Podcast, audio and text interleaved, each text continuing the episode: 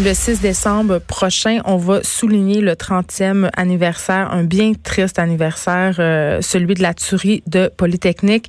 Et là, euh, des proches des victimes de la fusillade euh, qui des, de plusieurs fusillades, pas juste, celle de la Polytechnique, euh, ont demandé au nouveau ministre du dossier des armes à feu, Bill Blair, d'arrêter la vente d'armes d'assaut au pays. Et je m'en vais tout de suite parler à Nathalie Provo, qui est survivante de Polytechnique et porte-parole de Poly se souvient. Bonjour, Madame Provo.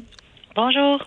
Euh, J'imagine qu'à chaque année, à l'approche du 6 décembre, vous êtes dans un état de fébrilité. Tout à fait. Tout à fait. En particulier depuis dix ans, depuis que je suis engagée en contrôle des armes à feu, je dirais que c'est encore plus euh, vivant. OK. Euh, là, ce que vous demandez euh, dans votre lettre, évidemment, c'est un moratoire. Et là, il faut savoir que le Parti libéral du Canada s'est quand même engagé cet automne à ne pas ressusciter le registre fédéral des armes à feu, mais c'est avancé au niveau du bannissement des armes d'assaut. par exemple, les fusils semi-automatiques de type AR-15? Oui. OK. Tout à fait. C'est la promesse qui a été faite. Euh, une promesse qui va dans le sens de ce qui a été fait par Mme Aldern en Nouvelle-Zélande suite aux attentats de Christchurch en mars. Et là, est-ce que vous êtes optimiste justement par rapport à la réalisation de ces promesses-là? Il s'est engagé très clairement au bannissement et c'est une promesse beaucoup plus claire et précise que ce qu'il avait fait en 2015. Hmm.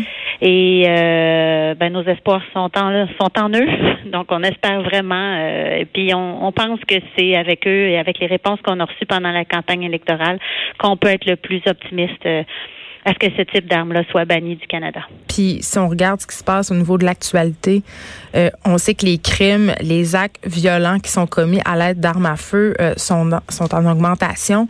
Euh, je l'ai dit tantôt, ça va faire 30 ans, Polytechnique. Est-ce que, selon vous, on a assez avancé? Bien sûr que non. En plus, on a reculé avec la. On a reculé vraiment? Bien sûr. Euh, quand la loi a été euh, modifiée en 1995, la loi qui créait euh, alors le registre des armes d'épaule, c'est toute une structure qui était créée autour des, des armes à feu. Le jour où le gouvernement conservateur l'a aboli en 2012, ça a fait que c'est comme si on avait mis des, des trous dans la fondation. Fait qu'évidemment, la fondation est beaucoup plus fragile et donc nos lois actuelles sont moins progressistes que certaines lois d'État américains. Euh, en matière de contrôle. Donc, on a plus de facilité que certains États américains à se, à, se procurer, à être autorisés et moins de suivi euh, pour certains, euh, certains types d'armes. OK. un truc que vous soulevez dans votre lettre, que j'ai une incongruité, en fait, de l'approche gouvernementale par rapport aux armes d'assaut. Vous posez la question suivante. Vous demandez pourquoi on permet la vente libre euh, si ces armes d'assaut-là vont être interdites et rachetées dans un futur rapproché? Mm-hmm. Ben, c'est pour ça que ce qu'on demande, avant que le projet de loi qui va confirmer le bannissement, mm. euh, il pourrait y avoir une décision très, très, très rapide du Conseil des ministres qui est prise et qui interdit la vente sur le territoire. On pense que ce serait un bon premier pas. Euh, ça n'empêcherait pas de commercer, euh, de, de, de, poursuivre le commerce avec ce qui est déjà en stock ici, mm. les ventes entre particuliers qui sont déjà possibles, mais ça limiterait l'influx, l'apport de nouvelles armes. Euh, on le voit pour les armes de poing, ça a doublé en sept ans. Euh, le nombre d'armes euh, qui sont détenues par des particuliers. Moi, je vous avoue, comme personne qui a été victime d'armes à feu, c'est une statistique qui m'effraie profondément. Ça vous inquiète? on voit, bien sûr, puis on voit la montée de la criminalité. Peut-être que c'est de la criminalité de, de, de gang de rue, mais il, reste que il faut commencer par le début, puis c'est par les armes légales.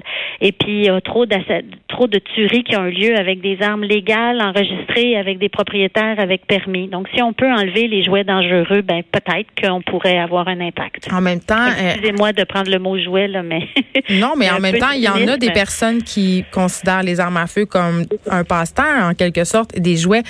Euh, Madame Provo, vous avez fait allusion justement au fait que vous étiez inquiète par rapport aux armes qui circulent, qui sont possédées de façon totalement euh, légale. Vous êtes consciente quand même qu'il y a des gens qui sont pro armes à feu pour qui les armes à feu sont un loisir, qui prétendent qu'un meilleur contrôle des armes à feu, que le registre et toutes les choses qu'on pourrait mettre en place, les interdictions, euh, n'empêcheront jamais une personne mal intentionnée de passer à l'acte. Bien, certainement que j'en suis consciente. C'est pour ça que euh, c'est pour ça qu'on était très heureuse quand on avait le registre des armes d'épaule parce que hmm. ça permettait que l'ensemble des armes en territoire canadien, on sache qui les a, sous quelles conditions et qu'on puisse faire un suivi. Aujourd'hui, toutes les armes non restreintes, on n'a plus de traces et de suivi. Euh, dans le parc d'armes qui est dans l'arsenal que détiennent les citoyens canadiens, c'est une très grande majorité d'armes.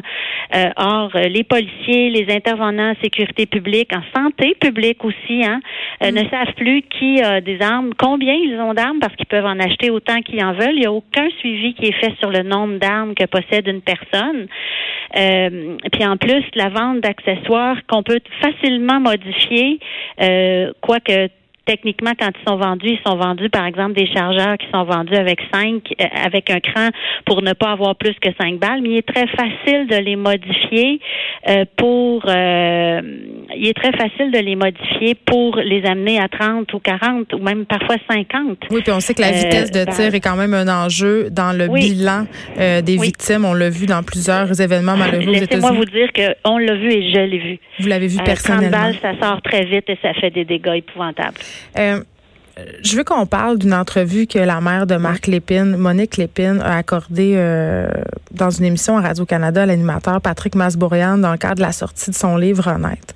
Oui. Elle a dit, euh, en faisant référence au 6 décembre, qu'elle aimerait bien que ça ne soit pas la journée de la violence faite aux femmes. Elle a dit que si c'était pas le cas, elle pourrait vivre son deuil un peu plus.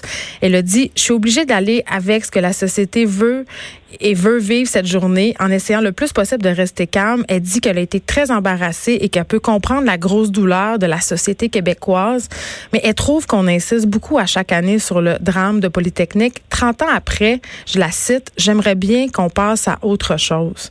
Madame Provost, quand vous entendez des propos comme ça, qu'est-ce que ça vous fait? Ben, je pense que, euh, en fait, personnellement, moi-même, pendant 15 ans, je suis passée à autre chose. Du cinquième au vingtième anniversaire, je n'ai pas eu de, de prestations publiques. Euh, je choisissais de rester discrète, de rester à éduquer mes enfants, à travailler et à faire ma vie. Et j'ai tourné ma page pendant un certain temps. Mm. Et ce que j'ai compris pendant ce temps-là, c'est que euh, un, événement comme les événements de Polytechnique, mais je vais prendre aussi, euh, si vous le permettez, l'exemple de la crise d'octobre. Ce sont des événements qui touchent des individus. Et dans le, dans le drame individuel, euh, c'est quelque chose qui, pour ce que moi j'ai vécu dans ma classe, m'appartient en propre. Et il n'y a personne qui a le droit de vérité, qui a le droit de, de modifier ce que ça représente dans ma vie et dans mon cœur. Comme dans, le, dans la crise d'octobre, il y a beaucoup de drames personnels. Il y a un père qui est décédé, il y a un mari qui est décédé, il y a un frère, un ami. Et, ça doit être terrible pour ces gens-là. Hmm. Mais ce sont des événements qui ont aussi marqué notre société et la société, à mon avis, a le devoir d'utiliser ces grands marqueurs-là pour évoluer, pour grandir. Et, dans ce contexte-là, euh, ben, je pense que notre rôle comme premier, premier témoin, c'est de choisir notre posture. Euh, moi, ma posture que je choisis, c'est de m'engager en contrôle des armes à feu, de continuer euh, de, de, de, garder la mémoire vivante de cet événement-là pour qu'au plan de la société, on s'en souvienne, qu'on se rappelle qu'un événement comme ça fait basculer la vie de nombreuses personnes parce qu'on a des défis. On a des défis au plan d'égalité entre les hommes et les femmes. On a des défis au niveau euh, du contrôle des armes à feu. Euh, on a des défis même à l'époque. C'est des choses auxquelles on a on s'est attaqué, mais il y avait même des défis de, de sécurité publique pour intervenir en mesure d'urgence. La société a, a, avancé sur ce plan-là. On pourrait même parler des progrès qu'on a fait tout en soutien. Euh, par exemple, en, 1989, personne nous parlait de gestion du choc post-traumatique. Aujourd'hui, un événement comme ça arriverait, on s'en occuperait. Et c'est à ça que ça sert de garder une mémoire vivante au niveau de la société, c'est de continuer d'avancer. Nathalie. On a des choix à faire. Excusez-moi, je suis un peu longue. non, allez-y, vous avez tout le temps. Non, ça va, j'ai terminé. Nathalie Provo, merci. Vous êtes survivante de Polytechnique, porte-parole de Poly. Se souvient, on vous parlait dans le cadre de cette lettre que vous adressez euh, au ministre du dossier euh, des armes à feu, Bill Blair. On veut arrêter la vente d'armes d'assaut au pays. Et là, on s'en va tout de suite parler à Guy Morin, qui est président du collectif Tous contre un registre québécois des armes à feu. On lui a déjà parlé euh, plus tôt cette année à propos euh, des tueries aux États-Unis. Mais là, j'avais envie de l'entendre sur cette lettre-là, savoir euh, où euh, le collectif se situait. Monsieur Bonré, bonjour. Oui, bonjour. Écoutez, juste avant que qu'on commence puis qu'on se prononce sur cette lettre-là par rapport aux événements de Polytechnique, les armes d'assaut, pour l'ensemble de la population, là, qu'est-ce que c'est qu'une arme d'assaut? C'est pas nécessairement clair. Pouvez-vous nous l'expliquer? Qu'est-ce qui peut être considéré? Qu'est-ce qui tombe sous la définition d'une arme d'assaut ici au Québec? Ben écoutez, euh, quand on parle d'armes d'assaut, c'est surtout pour essayer de faire peur aux gens qui ne connaissent pas ça. On parle plus d'armes semi-automatiques, des carabines semi-automatiques comme n'importe quel autre pour, aller à la chasse ou n'importe quoi. Sauf qu'ils sont ils sont d'apparence militaire. Ils ont été maquillés, on a rajouté des des poignées, on a rajouté des, excusez le mot, mais des, des crosses rétractables pour qu'elles soient plus, euh, plus, euh, plus faciles à, à manier, à, trans à manier, à transporter, sont plus légères, mais en tant que telles, c'est simplement des armes semi-automatiques comme n'importe quelle autre. Mais c'est quoi l'idée de posséder une arme d'assaut si c'est pas pour aller à la chasse, mettons? Ben, écoutez, vous parlez toujours d'armes d'assaut. Nous, on parle d'armes semi-automatiques. Puis, euh, ça sert surtout au niveau de la compétition, au niveau du tir sportif. Comme un passe-temps, c'est ça. OK c'est un passe-temps, c'est un loisir, c'est un sport. Il y a des compétitions qui existent partout au Canada, aux États-Unis, en Europe. Euh, même, euh, même moi, personnellement, je vois des fois aux États-Unis faire des compétitions. Et vous, euh, M. Morin, vous prétendez que c'est une fausse solution à un problème. Qu'est-ce qui se passerait, selon vous, si le gouvernement interdisait les armes d'assaut ou les armes semi-automatiques, comme vous les appelez? Ben, écoutez, c'est simplement, ça ferait encore un beau grand symbole, parce que quand on parle, euh, quand on parle d'armes euh, semi-automatiques, d'armes d'assaut, comme vous dites, qui, qui, ressemblent à des armes militaires, on parle beaucoup du fameux AR-15 qui fait beaucoup peur, qui sert beaucoup aux États-Unis parce qu'il est très populaire. Ben, si, exemple, au Canada, on voudrait bannir le AR-15, ce qu'il faut savoir, c'est que le AR-15 est disponible depuis 1959 et il n'y a jamais eu d'homicide fait avec un AR-15 acheté légalement. Donc, si on bannirait l'OR15, ce serait purement un symbole, tout simplement. Mais en même temps, des fois, rien demain matin. Des fois, on a besoin de symboles. Vous êtes d'accord avec moi? Eh, Puis vous êtes ben, un symbole qui va euh, qui va faire en sorte de, de, de, de, briser la passion, le sport, les loisirs de 100 000 propriétaires d'armes à feu au Canada. Mais il n'y en a pas tant que ça des A15. Vous venez de me le dire. Ils peuvent se tourner vers d'autres armes, non? Ben, si on se tourne vers d'autres armes, ça veut dire les, ça veut dire que les, les, tueurs de masse, qui en a à peu près un ou dix ans maximum au Canada, pourraient aussi se tourner vers d'autres armes qui ne seraient pas bannies. Je comprends. Euh, à propos justement de la possible utilisation des armes d'assaut par les tueurs de masse dans les fusillades, quand même, euh, on en a couvert des tueries aux États-Unis, puis ici même euh, au Québec. Euh, l'utilisation d'armes qui sont excessivement performantes, des armes avec lesquelles on peut tirer très vite, ça augmente les bilans, là. La mortalité, les blessures, ça, vous pouvez pas le nier? Ben, je vous dirais que présentement, on parle d'armes semi-automatiques, mais demain matin, à bannissez les armes semi-automatiques, ils vont prendre d'autres sortes d'armes, comme des beaux, des beaux fusils pour la chasse au canard. Un 12 à pompe? Un 12 à pompe, puis il va faire la même job, ça sera pas pire même. Ben, ça va quand même moins vite, monsieur. Ah, ben, les gens qui connaissent les armes à feu savent très bien qu'un 12 à pompe peut faire bien pire qu'une arme semi-automatique. Pourtant. OK. Euh, donc, selon vous, Monsieur Morin, puis vous n'êtes pas le seul à le penser quand même. Là, vous avez une page Facebook euh, Tous contre un registre québécois des armes à feu. Il y a 37 000 personnes qui suivent la page. Vous trouvez qu'en ce moment, la loi canadienne elle est convenable par rapport aux armes d'assaut? Ben, écoutez, nous, ce qu'on pense, c'est c'est que la loi canadienne, présentement, elle est très bien faite. Oui, il y a des petites choses à, régler peut-être dedans. Par exemple? Mais en tant que telle, elle est très bien faite. Ben, moi, je vous dirais, c'est simple. La première chose qu'on voit quand il y a des tueries comme Bissonnette, comme ouais, etc., mm. ce qu'on se rend compte, c'est qu'en bout de ligne, le tireur n'aurait jamais dû avoir d'arme à feu et si les procédures avaient été suivies, il n'aurait pas eu d'arme à feu. Donc, c'est pas en rajoutant plus de lois, plus de restrictions ou en bannissant un type d'arme qu'on va régler ça. C'est en faisant ce qui ne se fait pas présentement, soit l'application de la loi en tant que telle, ou soit l'appliquer de façon convenable. Mais là, ça, présentement, ça se fait pas. Vous touchez un bon point. Euh, il y a eu cette histoire d'un militaire qui s'est enlevé la vie, un militaire canadien qui pouvait posséder des armes à feu. Euh, ces armes à feu étaient dûment enregistrées, euh, malgré que son médecin lui avait enlevé le droit de conduire sa propre voiture tellement il était instable psychologiquement. Fait qu'il y en a qui se faufilent en dehors des mailles du filet malgré les lois qu'on met en place. Qu'est-ce qu'on pourrait faire? Parce qu'il y a clairement quelque chose au niveau psychologique, un suivi qui n'est pas fait. Non, mais écoutez, c'est simple. Euh, il y, a deux, il y a deux choses qui existent présentement dans la loi canadienne sur les armes à feu. Il y a le PPA, le permis de possession d'acquisition, qui donne exactement la liste de toutes les personnes au Canada qui peuvent posséder une arme de façon légale. Puis on peut le retirer, ce droit-là aussi. On peut retirer ce droit-là et dans une, fraction de seconde, n'importe quel policier peut voir qui peut posséder des armes. Ça, c'est une chose. Mais des gens de police se souviennent, se sont beaucoup battus pour des registres. Mais les registres, à quoi ça peut servir? Ça peut, ça, peut servir aussi à les, euh, à les vérifier, ces personnes-là. Fait que là, deux choses.